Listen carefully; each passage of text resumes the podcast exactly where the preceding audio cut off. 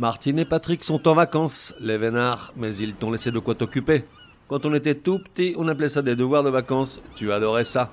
Cet été, on fait des fautes mais on soigne, rediffuse des comprimés que t'aurais pas bien compris. Pour réviser avachi sur tes serviettes pchit citron. Pour que ça rentre. Allez, bonnes vacances à toi aussi, rentrée des classes dans quelques semaines. Comprimé numéro 8, les majuscules tu accentueras. Alors là, c'est pas compliqué. Qu'on les appelle lettres capitales ou majuscules, il faut les accentuer, au même titre que les minuscules, quel que soit le cas. Toujours. Repeat after me. Toujours. Certains aiment faire la différence entre les lettres majuscules, utilisées comme première lettre de certains mots pour les démarquer ou les distinguer, par exemple le premier mot d'une phrase ou un nom propre, et les lettres capitales, utilisées pour écrire un mot ou une phrase entière en lettres bâton, comme on dit quand on est tout petit. En fait, il n'y a pas de différence, ce sont toutes des majuscules, point barre. Et en tant que telles, elles doivent être accentuées comme leurs petites sœurs, les minuscules, ne serait-ce que pour éviter des ambiguïtés et des tournures équivoques, en gros pour ne pas embrouiller celles ou ceux qui vont te lire. Exemple.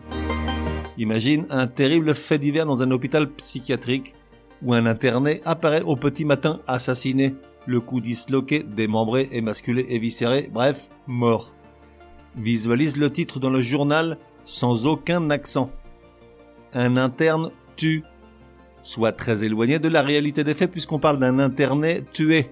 Selon que tu mettes ou non les accents, le sens de la phrase va s'en trouver pas mal bouleversé puisqu'elle pourrait vouloir dire un interne tue, un interne tué, un interné tue ou un interné tué. Autre exemple, si tu vas écrire à ta belle-mère pour la féliciter pour ses talents culinaires, histoire de marquer des points, ça mange pas de pain, n'écris pas que tu aimerais partager plus souvent avec elle des plaisirs sales, mais bien des plaisirs salés, avec l'accent aigu qui va bien sur le dernier E. Tu t'éviteras des ennuis ou de drôles de surprises embarrassantes. Alors oui, je sais, en début de comprimé, je disais qu'il faut toujours accentuer les majuscules.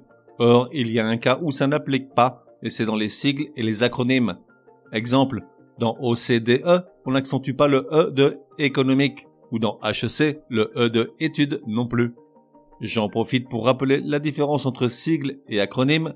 Si les deux sont une abréviation formée par une suite de lettres qui sont les initiales d'un groupe de mots, un sigle se prononce en épelant chaque lettre. Par exemple, ONG, PME, DRH, BTP, ORL, tandis qu'un acronyme se prononce comme un mot normal. Exemple, OTAN, FIFA, OVNI, UNICEF. Résumé du comprimé numéro 8. Pour que ça rentre, toute lettre majuscule doit être accentuée, au même titre que sa petite sœur, la minuscule, dans tous les cas, toujours, immer, always, siempre. Seule exception, les majuscules dans les sigles et les acronymes. On fait des fautes, mais on soigne, te donne rendez-vous demain pour un nouveau comprimé super fastoche. N'oublie pas de t'abonner au podcast pour ne laisser passer aucun comprimé. Et si tu es de bonne humeur, merci de laisser un chouette commentaire. Certaines applis de podcast le permettent.